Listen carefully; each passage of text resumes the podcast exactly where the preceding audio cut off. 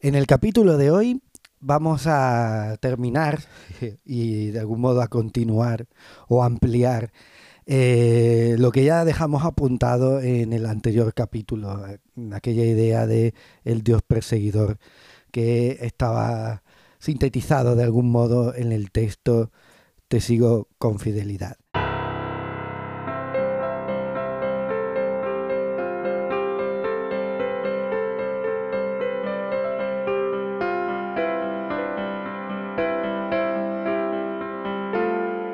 Soy Daniel Jándula y esto es Intervalos.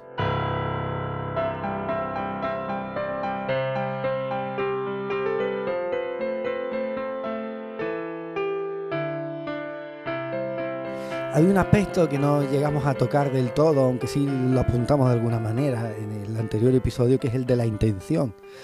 Eh, la intención que hay detrás de esa idea del seguimiento, ¿no? Por extensión también de esa idea de ah, la fidelidad, ¿no?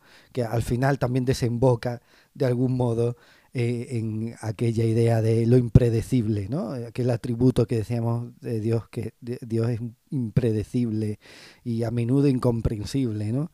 Y, tal, y, es bueno entender que, detrás de esa idea también está la de entender que eh, eso es así porque Dios lo quiere así, porque Dios tiene precisamente esa intención. ¿no?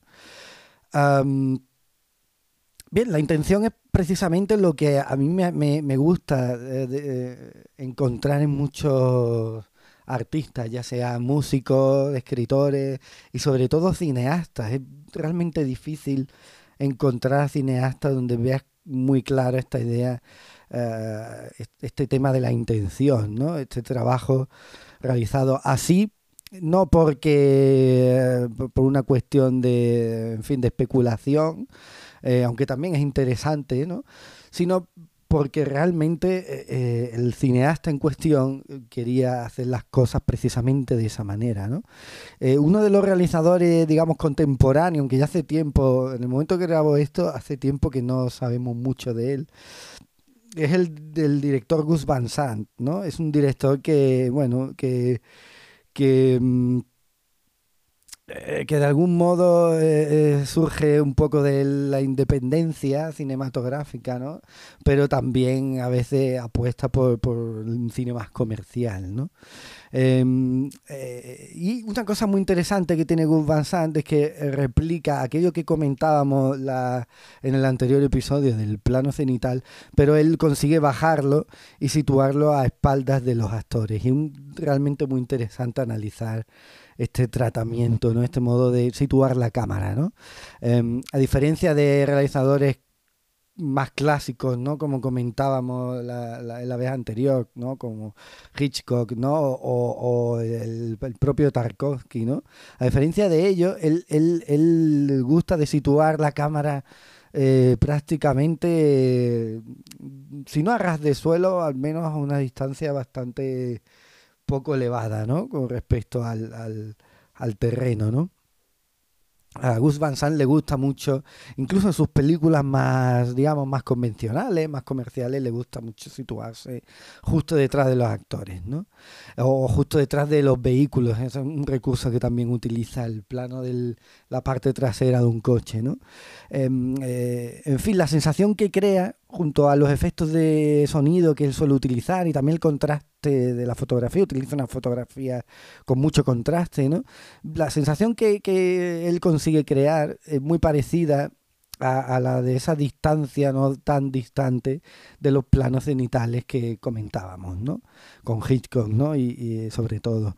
Eh, literalmente, Gus Van Sant eh, eh, hace que la cámara siga al personaje. Aquí sí vemos un verdadero seguimiento, ¿no? Es curioso, ahora que apuntaba un poco la diferencia entre Gus Van Sant y Hitchcock, es curioso que Gus Van Sant fuese el autor de aquel experimento que consistió en replicar plano por plano eh, psicosis, ¿no? Es un dato que dejo ahí que, que, significativo, cuanto menos para pensarlo, ¿no?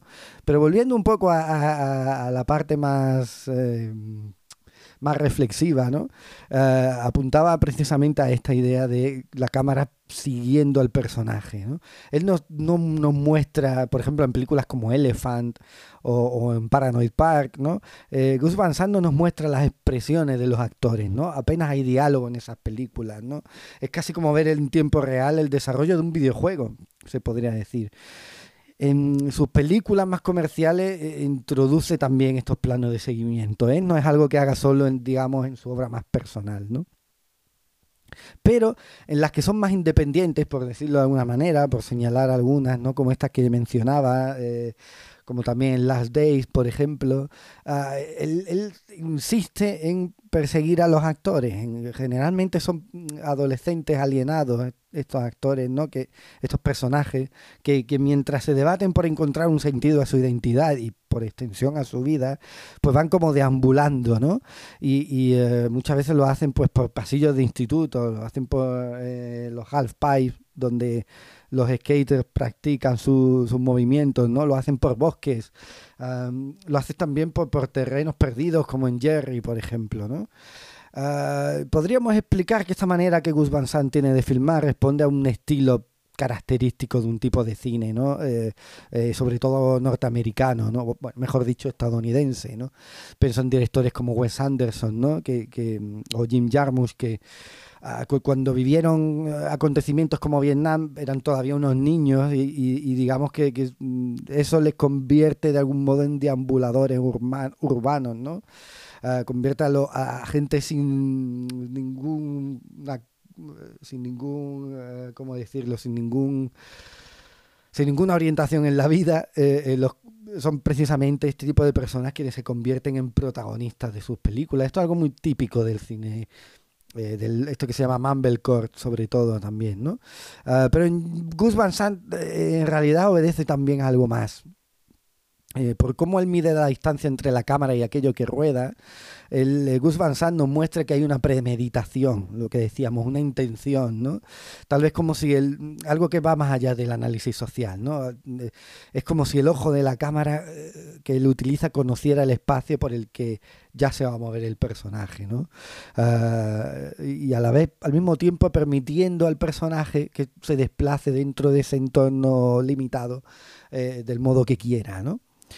Al mismo tiempo ya no es una distancia que ya nos, que nos parezca insalvable. Hay ciertas distancias ¿eh? Eh, mm, eh, o distanciamiento si siguiéramos una terminología de la dramaturgia, hay como un distanciamiento, pero, pero mm, no es algo insalvable, ¿no? no hay un empeño por construir una distancia real, ¿no? como si dijéramos que en su caso el punto de vista de Dios ya no es no está tan elevado como en aquel plano de, los pájaros de Hitchcock, ¿no? Que comentábamos la otra vez. Y, ya se hubiera, hubiera bajado, hubiera descendido al cielo, ¿no? Ya dejaría de ser eh, eh, el, Dios observador y ya pasa a ser el Dios perseguidor. O, o, esta expresión que se utiliza en los evangelios de Emmanuel, ¿no? El Dios con nosotros. Uh, pero examinemos otro, otra, otra película muy interesante del cine de los años 70, en este caso, La conversación de Francis Ford Coppola, ¿no? que resume muy bien, eh, eh, eh, sería como un puente entre la visión de Hitchcock y la visión de Gus Van Sant. ¿no?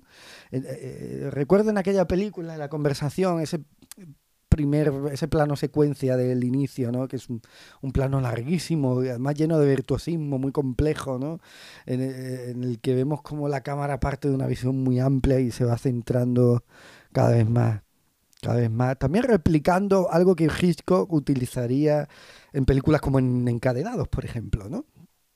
En fin, eh, un plano que parte de la vista desde un edificio alto, de un sitio, de un plano muy picado, ¿eh? en este caso de la película de Coppola sobre una plaza, ¿no? Y que se va acercando poco a poco a el personaje que interpreta Jim Hackman en aquella película, Harry Cowell, ¿no? Eh, luego la cámara le va siguiendo un buen rato cuando eh, este Harry Cowell es localizado por el espectador, ¿no?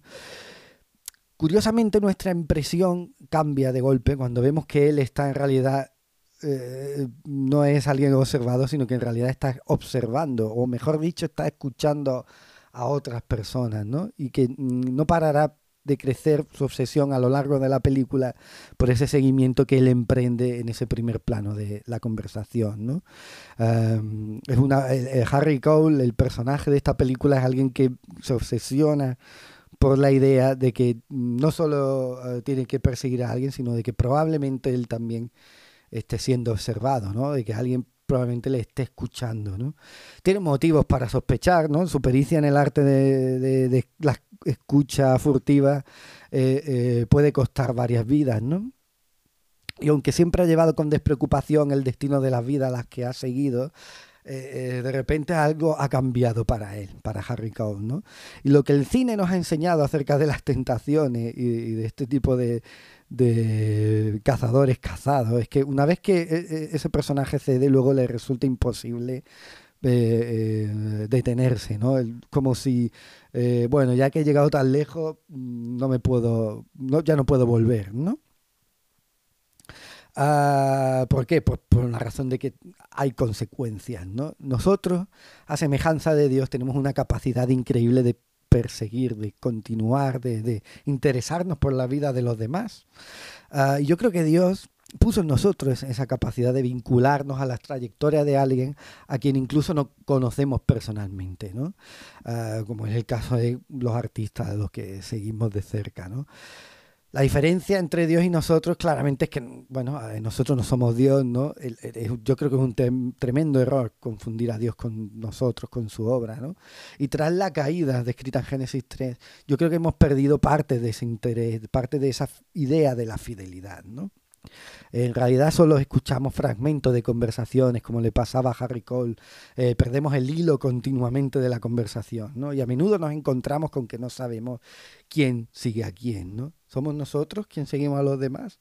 ¿O son los demás quienes nos están siguiendo a nosotros, ¿no? Eh, esto desemboca en otra idea, ¿no? La idea de que es muy fácil mezclar seguimiento y búsqueda, ¿no?